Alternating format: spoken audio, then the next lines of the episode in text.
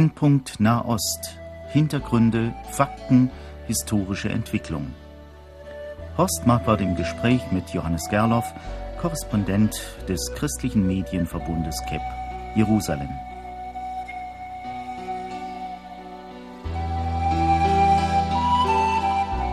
Ja, lieber Johannes Gerloff, ich grüße Sie herzlich. Sie sitzen in Jerusalem.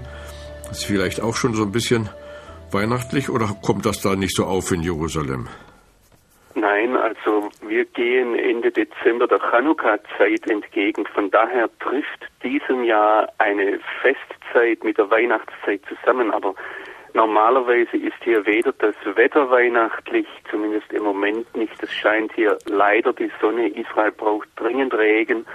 Gestern war ich in Tel Aviv, da waren es 26 Grad.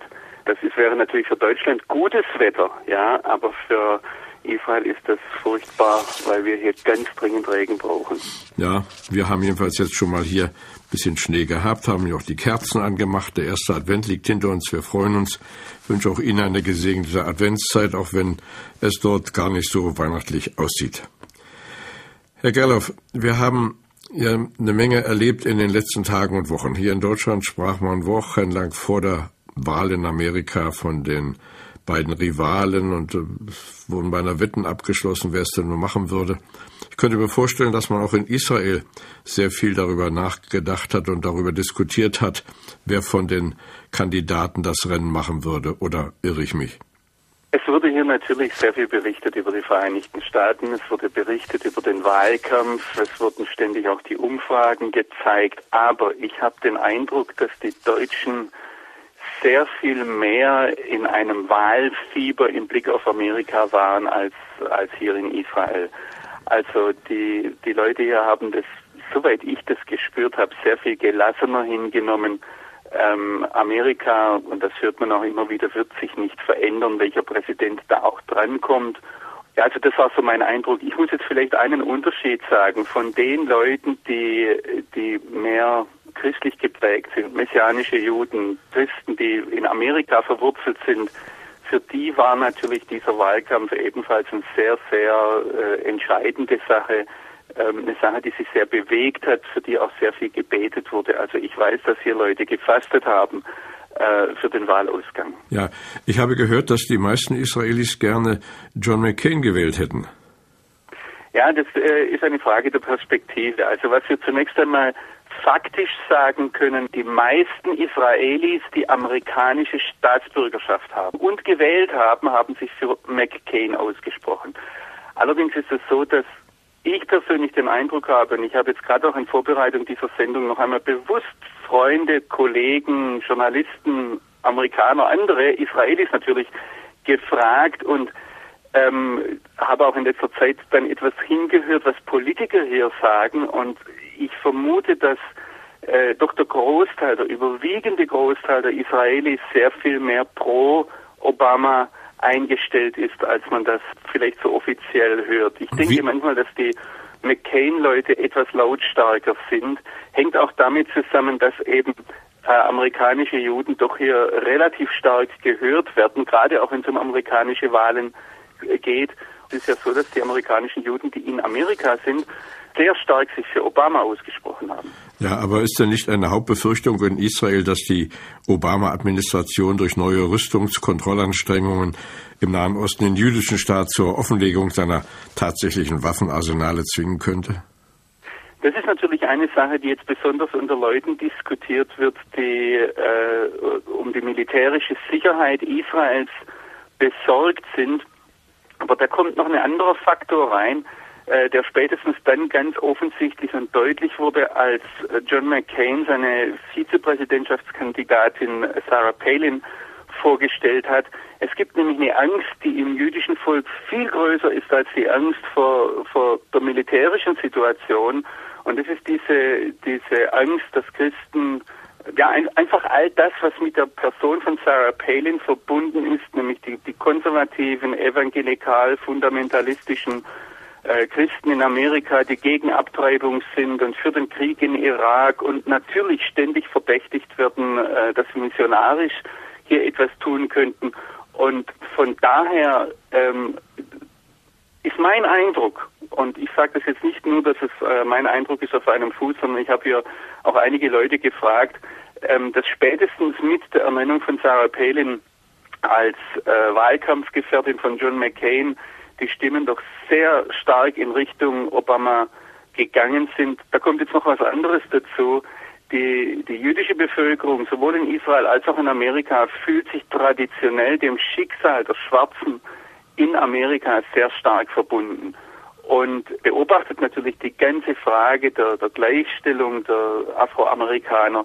Und äh, von daher wird das, dieser Wahlsieg Barack Obama sehr stark auch als eine, äh, also da ist sehr viel Bewunderung da, da ist sehr viel äh, Freude darüber da, dass das in Amerika gelungen ist, jetzt nach einigen äh, Jahrzehnten, wo die äh, Afroamerikaner Wahlrecht haben, dass jetzt sogar ein afroamerikanischer Präsident gewählt wurde. Ja, nun hat ja ein amerikanischer Zeitungskommentator gesagt, diese Abstimmung äh, sei eigentlich eine Abstimmung für die Religion der amerikanischen Juden und das sei der Liberalismus. Ist ja eigentlich ein bisschen hart, oder? Hat er recht? Ich denke, dass er recht hat. Ähm, also es ist natürlich schwierig, über die Juden in Amerika zu sprechen. Wir haben da ein sehr, sehr breites Spektrum.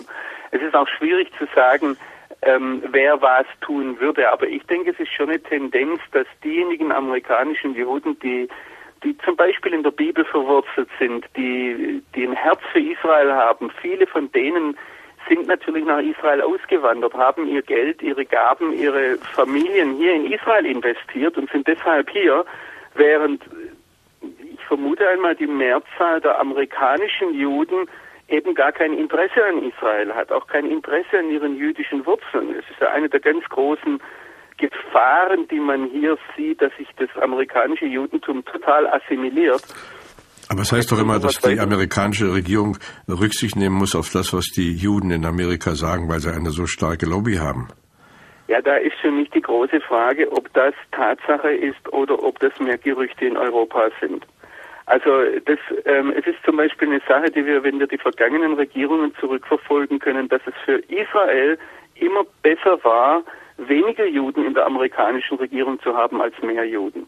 Wenn man sieht, wer die pro-israelische Wählerschaft ist, wer sich um die Zukunft und die Sicherheit Israels sorgt in Amerika, dann sind es sehr viel stärker die evangelikalen Christen als die Juden. Die Beziehung Israel-Amerika ist die eigentlich abhängig von dem, wer im Weißen Haus das Sagen hat? Das ist eine, ist eine gute Frage, die ja auch äh, immer wieder auftaucht. Ähm, die ich, ich zitiere hier gerne Leute, die dann sagen, ja, das ist total unabhängig oder andere, die sagen, jetzt steht die, die, die Zukunft Israels auf dem Spiel, so als wäre Israel ohne Amerika gar nicht denkbar. Ähm, ich, ich muss hier klar sagen, ich weiß es nicht und man muss das abwarten. Natürlich hat ein amerikanischer Präsident unwahrscheinlich viel Macht. Auf der anderen Seite muss man sehen, er kann auch nicht, wie er will. Amerika ist ein Riesenschiff, das so leicht seinen Kurs nicht ändern wird, ganz gleich in welcher Frage. Und von daher, ähm, ich, ich könnte mir vorstellen, dass diejenigen, die sagen, es, es ist unabhängig davon, die amerikanisch-israelische Beziehung von dem, wer im Weißen Haus sitzt, dass die eben sehen, so leicht lässt sich amerikanische Politik nicht verändern. Und jetzt kommt ein weiterer Punkt dazu. Amerika hat im Nahen Osten keinen anderen vergleichbar verlässlichen Partner wie Israel. Und ähm, ich denke, ein ganz entscheidender Faktor sind hier nicht irgendwelche Ideale oder religiöse oder ideologische Prägungen, sondern sind ganz einfach Interessen. Äh, die beide Staaten haben, Amerika wie Israel. Und von daher ähm, kann ich mir vorstellen, dass es tatsächlich nicht so entscheidend ist, welcher Präsident jetzt dort am Ruder ist. Wir sollten allerdings eines nicht vergessen. Äh, Amerika hat auch arabische Freunde und wir haben hier ein Rüstungsgleichgewicht oder ein Abschreckungsgleichgewicht im Nahen Osten und natürlich kann ein amerikanischer Präsident, der jetzt zum Beispiel den Saudis äh, oder den Ägyptern hilft, ihre Armeen äh, entsprechend aufzurüsten, natürlich kann der hier sehr viel machen und Weichen stellen, die sich dann langfristig äh, sehr schwerwiegend für Israel auswirken. Gibt es irgendwelche herausragenden Politiker oder Menschen, die man in Israel hört, die sich äh, betont oder bewusst zu dem Wahlergebnis geäußert haben? vor den Wahlen waren alle Politiker durch die Bank weg sehr, sehr vorsichtig, sich zu äußern. Äh, es ist jetzt interessant, dass Ehud Olmert Mitte November, äh, ich möchte einmal sagen, fast demonstrativ seinen Freund George Bush besucht hat und dass die beiden auch sehr offen überlegt haben, wie sie bestimmte ähm, Schwerpunkte ihrer Politik in die Nachfolgeregierungen hinein äh, garantieren können, wobei zum Beispiel auch klar wurde, dass äh, ein ähm, Versprechungen, die George Bush gegenüber der israelischen Regierung gemacht hat, zum Beispiel in einem Brief an Ariel Sharon, wo es um die Siedlungen ging, äh, dass diese Versprechungen in keiner Weise bindend sind für, für jetzt die, die Obama-Administration. Aber ähm, darüber hinaus, der Wahlkampf beginnt hier langsam Form zu gewinnen und da ist ganz hochinteressant zu sehen, dass äh, zum Beispiel Benjamin Netanyahu sich in, in, in mancher Hinsicht als eine Obama-Figur meint, präsentieren zu können. Man muss es noch etwas abwarten. Ähm, man beobachtet es natürlich mit etwas Schmunzeln, wenn man sieht, dass hier Benjamin Netanyahu jetzt ausgerechnet kommt und sich mit einem Demokraten vergleicht ähm, und hier, ich sage jetzt einmal politisch gesehen, das Heil bringen möchte. Aber Amerika ist sehr viel näher an Israel dran als an Europa. Ähm, von, der, von der Kultur her, von dem her, wie die Leute hier denken und reden, ähm, das zweifellos. Also von daher ist es etwas schwierig zu sagen. Europa war sehr viel mehr im Obama-Fieber als Israel. Ähm, auf der anderen Seite ist natürlich Amerika sehr prägend äh, auf Israel, vielleicht prägender ähm, als auf Europa. Ja, nun ist also dieser Wahlkampf in Amerika beendet und überall in der Welt hat man sich beruhigt. Man weiß, jetzt ist also ein neuer Präsident am Ruder. Aber Israel selber rutscht ja immer schneller in den Sog eines eigenen Wahlkampfes hinein. Ist, zeichnet sich das schon deutlich ab oder ist das immer noch hinter den Kulissen? Nein, das zeichnet sich schon deutlich ab. Also man hört es natürlich bei allen äh, Verlautbarungen, wenn, wenn Politiker jetzt irgendwo auf Journalisten treffen, dann äh, merkt man, dass der Wahlkampf im Hintergrund da ist. Es ist auch interessant im Blick auf die, äh, wie sich einzelne politische Figuren hier verhalten. Also dass ähm, Leute die Partei wechseln, dass äh, Leute, die jahrelang nicht auf der politischen Bühne vertreten waren, wie etwa der Sohn von Menachem Begin, taucht jetzt auf. Er hatte sich eigentlich aus der äh, Politik verabschiedet, Benny Begin, aber hat sich jetzt doch wieder überreden lassen. Ich weiß nicht, wie gerne oder ungerne, aber er äh, ist wieder dem Likud beigetreten, tritt praktisch an der Seite von Benjamin Netanyahu auf. Ähm, ähnlich der ehemalige Generalstabschef Bugia Alon. Ähm, und andere sind dann wiederum ausgetreten aus dem Likud, bewegen sich in Richtung äh, ihrer jeweiligen politischen Neigung. Ähm, auch in anderen Parteien gibt es, man, man spricht über Bündnisse. Also das Ganze ist irgendwo in Bewegung und es bleibt, es ist spannend, äh, wie sich das letztlich formieren wird. Aber ich denke, da müssen wir noch ein, zwei Monate warten, bis wir da dann klar sagen können, wer jetzt wem gegenübersteht. Was im Moment sich deutlich abzuzeichnen scheint, ist, dass Benjamin Netanyahu am Kommen ist, sei das jetzt als Schreckgespenst, als äh, vereinigender Faktor für seine Gegner oder sei es auch als vereinigender Faktor für die ähm, konservativ Mitte-Rechts-Wähler hier in Israel. Also das muss man abwarten, aber als Person ist Benjamin Netanyahu durchaus am Kommen und wenn wir sehen, dass der, der Stuhl von Ehud Olmert immer wieder wackelt, dass man äh, jetzt auch fragt, wird er jetzt sogar noch als Ministerpräsident äh, angeklagt, gerichtlich, ähm, dann ist natürlich die Frage, wer springt dann ein? Und auch da sind heftigste Diskussionen im Gange. Also die Zeit bleibt spannend bis hin zum Wahlkampf oder bis zur Wahl dann im Februar. In der vorigen Woche stand in einer unserer überregionalen Zeitungen der Beitrag eines Militärexperten, der davon gesprochen hat, dass Obama schon im ersten halben Jahr seiner Regierung in 2009 sehr große Probleme haben wird, weil jetzt ja offensichtlich ist, dass also der Iran die Atombombe hat und dass es den Iranern gelungen ist, die ganze Welt vorzuführen, immer wieder den Eindruck zu erwecken, es sei doch harmlos und man sei nur für friedliche äh, Nutzung der Atomenergie. Aber der Mahmoud Ahmadinejad hat ja ganz äh, zweifelsohne gesagt, Israel muss ausradiert werden. Äh, wird das artikuliert oder liest man das nur hier bei uns in der Presse? Also natürlich ist die, die Iran-Frage hier in Israel allgegenwärtig. Aber wenn wir jetzt doch einmal etwas über unseren normalen Grundsatz, dass wir nicht über die Zukunft etwas sagen, weil wir, und das stimmt und das bleibt so, dass wir über die Zukunft nichts sagen können. Aber wenn wir da mal jetzt drüber etwas hinausgehen, weil es ja darum geht, auch das einzuordnen, was wir zurzeit hören, dann ist für mich die ganz große Frage, inwieweit die Angst vor einem atomar bewaffneten Iran momentan nicht auch hochgespielt wird, um eben bestimmten Druck auf ihn ausüben zu können. Gerade auch von bestimmten Seiten, sei es in Amerika, sei es in Europa, sei es hier in Israel. Und wenn ich das jetzt sage, dann meine ich nicht, dass der Iran weniger gefährlich wäre. Der ist unberechenbar, der ist unwahrscheinlich unberechenbar. Aber ich habe den Verdacht, dass wir in den nächsten Jahren vielleicht dahin kommen werden, dass, dass wir ganz stillschweigend einen atomar bewaffneten Iran hinnehmen, einfach weil wir ihn nicht verhindern können als Westen. Und dass wir dann feststellen, ähm, und, und ich bitte das jetzt einfach auch unsere Hörer, Zuhörer, so etwas einmal festzuhalten und zu beobachten. Und dann sollten wir in ein paar Jahren wieder darüber sprechen, ähm, dass wir dann merken, wir, wir, wir halten es ja mit einem atomar bewaffneten Iran ganz gut aus, denn Ahmadinejad hat im Blick auf Israel nie gesagt, dass er die Atombombe auf Israel werfen würde. Und wir haben das ja hier in dieser Sendung auch schon gesagt. Und von daher, ich bin momentan sehr, sehr vorsichtig im Blick auf das, was kommen wird. In meiner, aus meiner Sicht ist alles möglich. Ist möglich, dass sich, wie gesagt, die ganze Aufregung im Sande verläuft und wir in einem bis zwei Jahren dastehen und der Iran ist atombewaffnet und die ganze Welt lebt damit. Eine andere Möglichkeit ist natürlich, dass es zu Militärschlägen kommt, aber ich halte die Wahrscheinlichkeit zurzeit für sehr, sehr unwahrscheinlich, weil ähm, zum einen, weil so viel darüber geredet wird, zum anderen, weil Militärs mir durch die Bank weg sagen, dass es eigentlich keine militärische Lösung gibt. Wir haben zurzeit keine Macht, die den Iran wirklich militärisch besiegen könnte.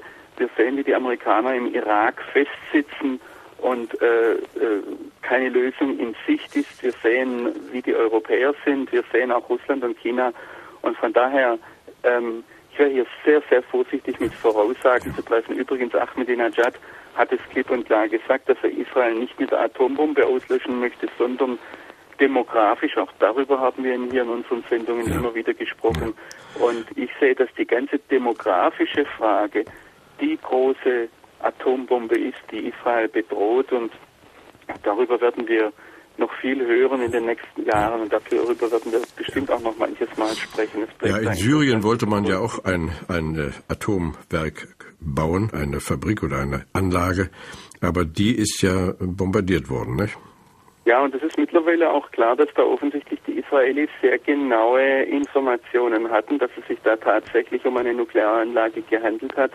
Also wir sehen daran auch, wenn sich etwas bombardieren lässt, wenn sich etwas verhindern lässt durch militärische Aktionen, dass die Israelis da nach wie vor nicht erschrocken sind, so etwas zu machen. Die Frage ist beim Iran, ob der Iran hier nicht ein ganz anderes Kaliber ist als Syrien und auch durch die Bombardierung des, äh, der Anlage 1982 in Ost-Irak eben gelernt hat, dass man so etwas nicht auf einen Ort konzentriert. Ja. Johannes Gerloff, nun haben wir ja einleitend gesagt, wir sind in der Adventszeit, wir gehen auf Weihnachten zu. Sie haben erwähnt, dass in äh, Israel Chanukka gefeiert wird. Aber so friedlich, wie wir uns das wünschen, ist es ja wohl leider nicht. Ähm, wir haben gehört, dass es äh, ja in bestimmten Gebieten Israels also auch große Probleme gibt. Ich denke jetzt an Sterot, wo man äh, durch den Präsidenten der deutsch-israelischen Gesellschaft erfahren hat, der dort einen Solidaritätsbesuch gemacht hat, dass man den Eindruck hat, die Leute da in Sedot werden im Stich gelassen, sowohl von Israel wie von der Weltgemeinschaft. Sind Sie mal da gewesen in diesem Ort? Können Sie uns etwas darüber sagen? Also ich war unter anderem mit dabei, als Johannes Gerster dort im, äh, in Sderot war. Ähm, Ich war auch sonst immer wieder dort. Wir haben dorthin Verbindungen. Wir haben auch übrigens als Gemeinde dorthin Verbindungen zu Gläubigen in Sterot. Es gibt dort eine kleine messianisch-jüdische Gemeinde. Die, die ganze Situation um den Gazastreifen ist zurzeit vielleicht der große Kochtopf, der sich erhitzt um Israel herum, abgesehen von der Nordgrenze. Und die Lage bleibt ungelöst. Die, die Frage ist, wann wird Israel in den Gazastreifen einmarschieren? Und ich denke, dass das auch ganz unabhängig ist von Weihnachten. Wo Weihnachten etwas Einfluss hat, das ist im Bereich um Bethlehem. Und ich denke, dass es in, in Bethlehem jetzt ein, ein, relativ normales, ruhiges Weihnachten geben wird und dann im Januar stehen ja in den palästinensischen Autonomiegebieten auch Wahlen an, zumindest rein rechtlich. Die Frage ist, ob man diese Wahlen möchte oder nicht. Und mir sagt kürzlich einer in Bethlehem, also mit, im Januar wird es hier heiß werden. Also von daher, ähm, wenn an Weihnachten Touristen kommen, wird es wohl nach wie vor um Bethlehem herum ruhig sein. Das hat aber keine Verbindung mit Sterot. Es kann durchaus sein, dass in den nächsten Wochen, in den nächsten Monaten, ganz unabhängig von Weihnachten, ähm, es im Gazastreifen zum, zum Ausbruch des Konfliktes kommt. Und, und das hat, glaube ich, im Moment kann niemand sagen, wo das hinführt. Das kann dahin kommen, dass Israel dort einmarschiert und unter großen Opfern den Gazastreifen wiedererobert. Aber dann weiß niemand, was wird danach sein.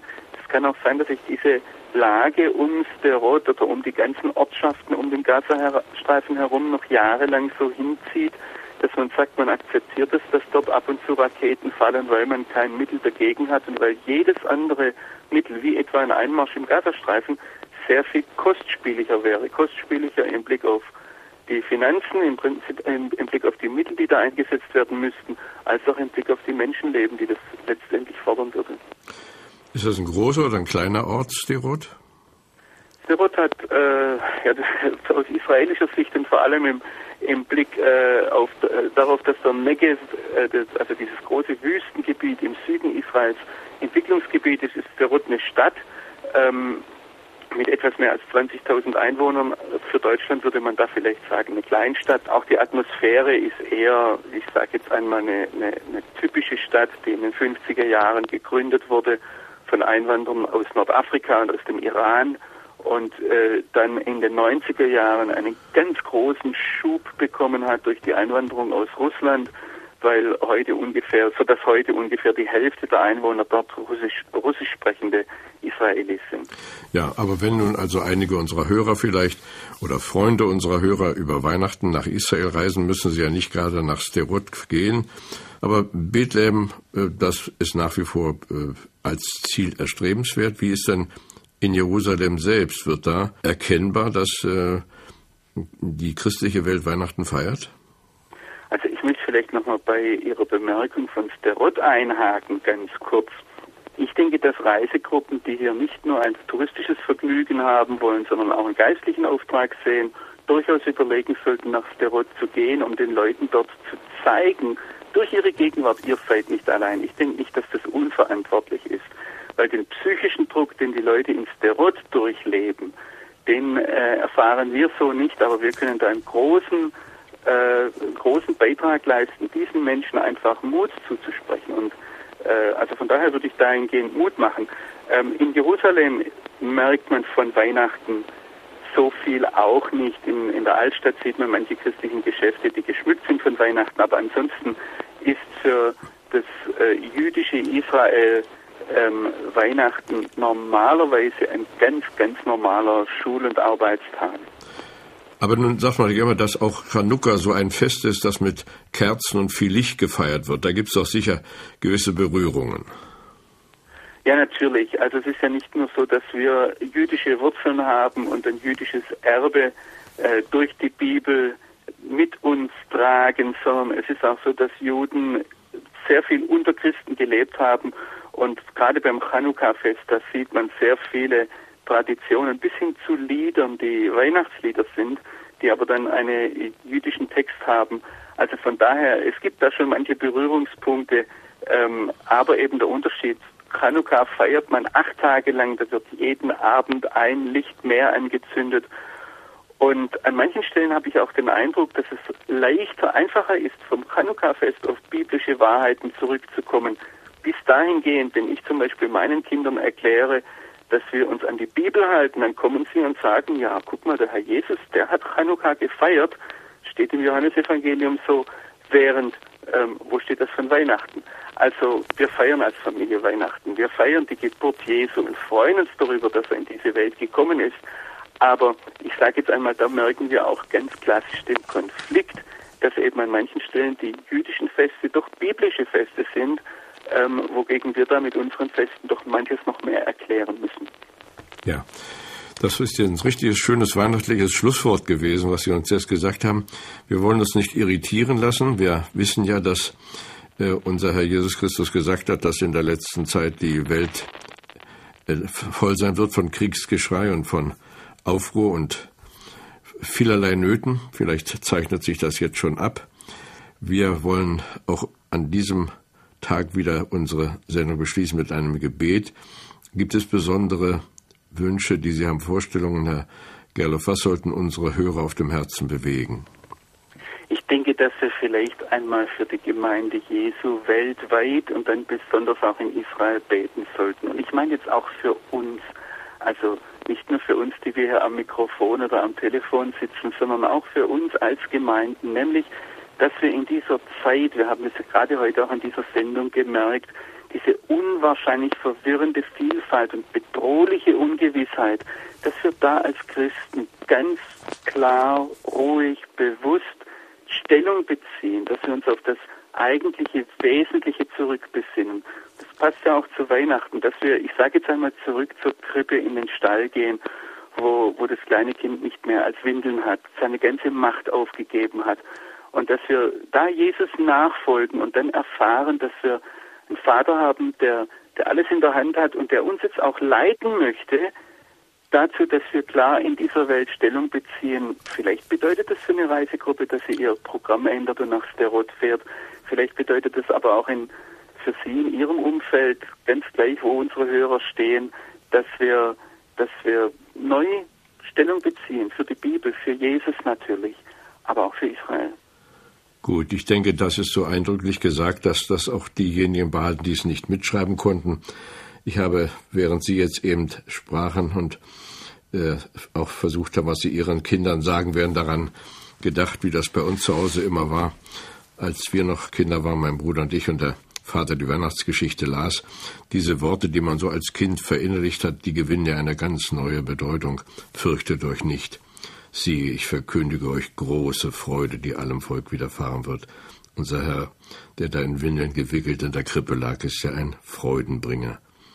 Und so danke ich Ihnen, dass Sie uns heute wieder manches gesagt haben. Herr Gerloff, ich wünsche Ihnen und Ihrer Familie gesegnete Feiertage, viel Freude auch beim Chanukka-Feiern. Und unseren Hörern wollen wir zurufen, was die Engel damals gesagt haben. Ehre sei Gott in der Höhe und Frieden auf Erden den Menschen seines Wohlgefallens.